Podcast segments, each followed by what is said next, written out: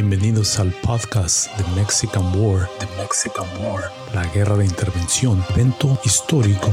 que define el conflicto bélico entre Estados Unidos y México ocurrido en 1846 a 1848. The Mexican War.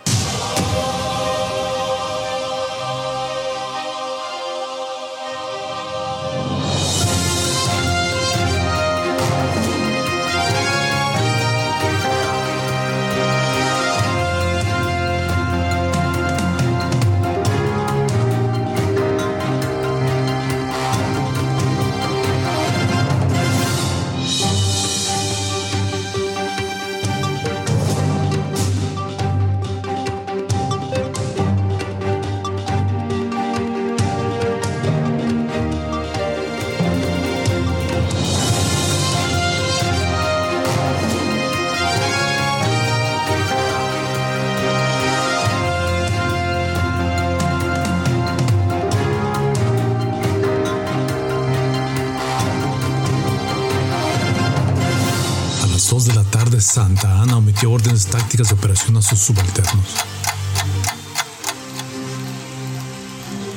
A su cuñado general Martín Perfecto de Cos le ofrecía la oportunidad de reivindicarse de la derrota y humillación sufrida meses atrás en Bejar a manos de los rebeldes. Cos comandaría una columna de tropas que incluían al batallón Aldama, compuesto de seis fusileros y una compañía de cazadores, y al batallón activo de San Luis, que incluía la primera, segunda y tercera compañía de fusileros, por un total de 300 hombres llevando consigo 10 escaleras, dos palancas y dos hachas, originando el avance desde el norte y dirigiéndose a la pared noroeste del recinto. Al mismo tiempo y desde el mismo punto de origen, el coronel Francisco Duque, que encabezaba un total de 400 tropas pertenecientes al batallón Toluca, con seis compañías de fusileros y una de cazadores, y al batallón activo de San Luis compuesto por la cuarta, quinta y sexta compañía, atacando la pared del noreste todos equipados también con 10 escaleras, dos palancas y dos hachas. Desde el noreste, el coronel José María Romero lideraría 300 hombres pertenecientes a los batallones Matamoros y Jiménez, compuestos de seis compañías de fusileros y equipados con seis escaleras, atacando el flanco creado en la pared este, a un costado detrás de la capilla del Álamo y el convento adjunto, donde se encontraban los cuarteles del recinto.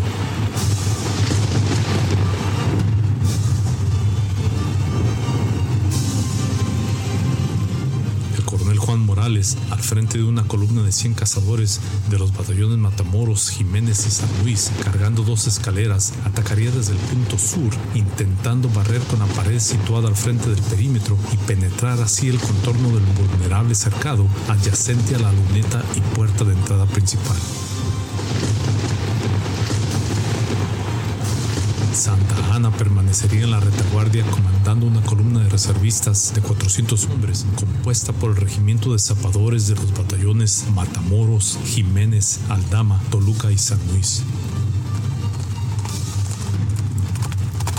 Finalmente, la caballería Sesma, compuesta por el regimiento de Dolores, el pelotón Veracruz y las compañías Coahuila y Río Grande, lideradas por el general Ramírez y Sesma, serían posicionadas cerca de la Alameda, una arboleda de álamos, para cortar cualquier posible ruta de escape en dirección este o sur. Así comenzaría el asedio al recinto a tempranas horas del 6 de marzo de 1836.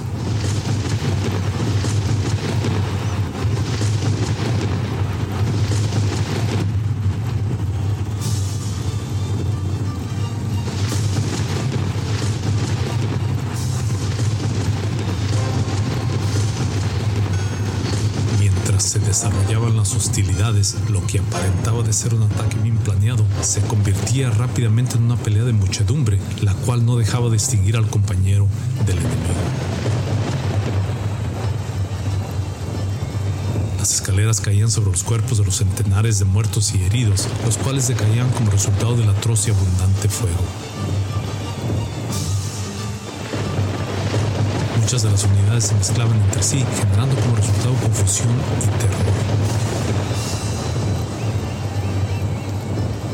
Las correas de los cascos se rompían y las cabezas se disparaban al aire perdiéndose en los matorrales y campo abierto cercano. Sandalias y botas salían disparadas como proyectiles, separándose de sus dueños, los cuales permanecían desmembrados a los alrededores al ser sido blanco de los cañones y mosquetes, originado del fuego de los dos bandos.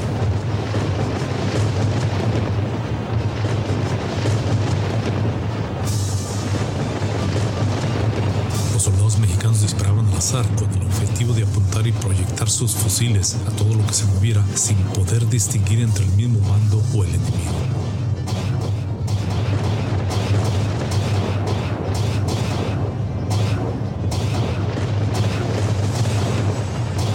Filosola tiempo después aseguraba que menos de un cuarto del total de los soldados caídos habían sido como consecuencia del fuego enemigo, lo que convertía que el número de muertos en total fuera mucho más trágico.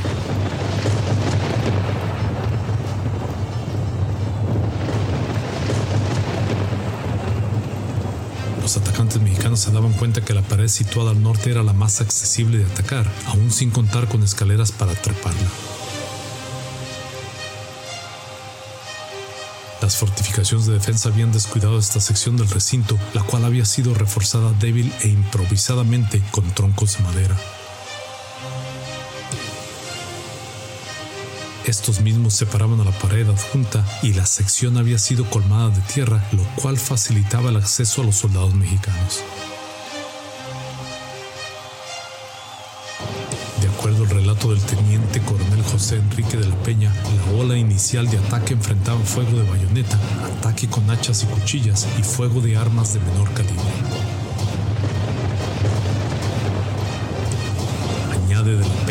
Esta primera ola repelida fue enfrentada con gran valor por los soldados mexicanos, los cuales continuaban con su avance sin inmutarse con la masacre y usando los cuerpos sin vida de sus compañeros como eslabones para poder ascender a la pared. Fuerte réplica de los rifles y el silbido de las balas, los gemidos de los heridos, las maldiciones y palabras altisonantes exhaladas por los hombres, los escalofriantes y angustiados gritos de muerte, las arrogantes arengas de los oficiales y los excesivos gritos de los atacantes al escalar las paredes eran presenciados por De la Peña, el cual observaba las acciones acontecidas en la pared norte del recinto. Los defensores lograban repeler las primeras olas, pero sucumbían al no poder recargar sus rifles justo a tiempo para poder repeler las subsecuentes marejadas de ataque. El teniente coronel Sánchez Navarro recordaría tiempo después el momento en que nuestras tropas ascendieron al tope de la pared justamente 20 minutos después del sonar de la trompeta.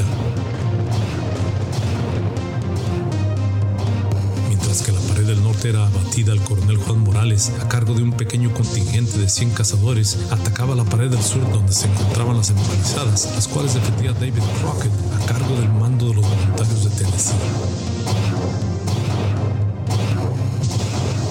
Al ser repelidos por Crockett y sus fuerzas, los cazadores se refugiaban en los jacales situados fuera de la esquina suroeste del recinto, justo a la boca del cañón más grande y fuerte que usaban los defensores, el obús de 8 kilos.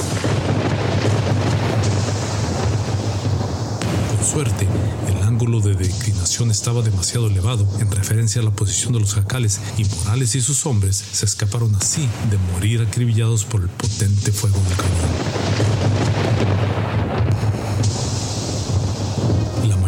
Los defensores en esta pared cambiaban de posición para poder así asistir a los defensores posicionados en la tapia opuesta, facilitándole a Morales poder acceder a la pared, encontrando así mucho menos resistencia que los anteriores intentos. Tiempo, el general Cos ordenaba a sus columnas a que comenzaran el ataque a la pared del lado oeste del recinto, usando grandes y largos troncos como medios para derribar ventanas, puertas y paredes, encontrando sorpresivamente una muy leve resistencia. Principal combate se centraba en la pared del norte, la mayoría de los defensores posicionados en los demás sitios se reencontraban en ese punto para poder repeler el ataque mexicano, originado desde la posición norte, lo que exponía a los defensores el estar planteados en medio de dos fuegos. esto sucedía, Morales y sus tropas capturaban el cañón de 8 kilos, el cual comenzaban a usar para derrumbar paredes y baterías tejanas de defensa.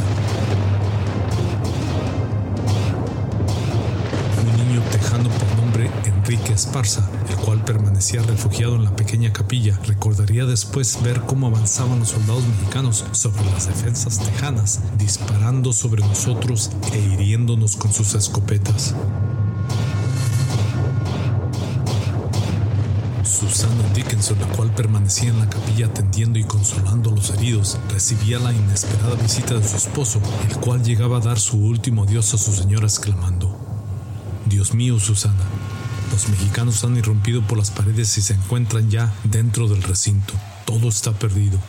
Si te perdonan la vida, cuida de mi bebé, te lo pido.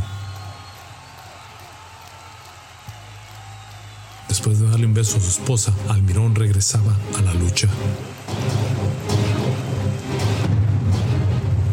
Acuerdo al relato de Susana Dickinson, vio a Crockett llegar a la capilla arrodillándose, ofreciendo una oración y recogiendo su rifle poco después para poder retornar así a la lucha. Susana era testigo de cómo soldados mexicanos atacaban a Jacob Walker,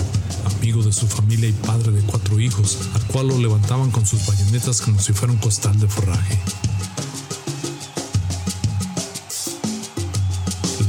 A los soldados mexicanos más de una hora en revisar y controlar cuarto por cuarto, enfrascándose en combates de cuerpo a cuerpo los cuarteles del recinto.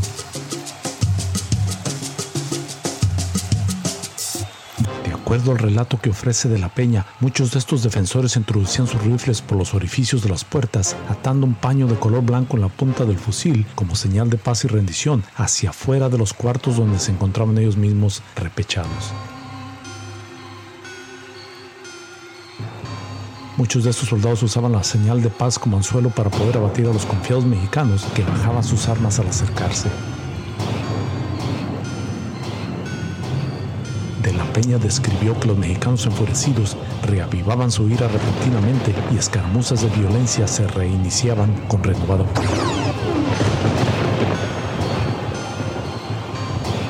continuaba cuarto por cuarto hasta llegar a donde se encontraron Bowie y demás heridos, los cuales morían atacados por los soldados usando puntas de lanzas de sus bayonetas para acabar con la vida de los últimos defensores del Álamo.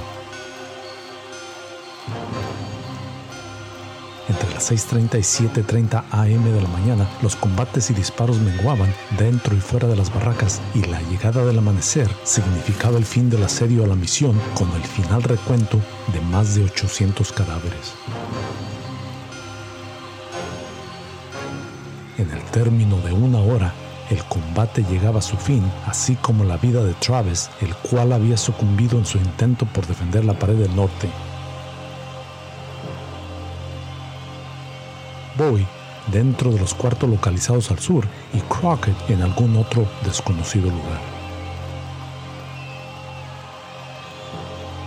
Santa Ana ponía así fin, con sangre y mano dura, a la sublevación tejana, sin saber que días después su acostumbrada siesta del mediodía sería interrumpida por el ataque feroz y violento del ejército de Sam Houston, resultando en 18 minutos de terror y muerte que conllevaría la subsecuente derrota, la cual forzó a que México se diera la independencia de los rebeldes en la batalla de San Jacinto.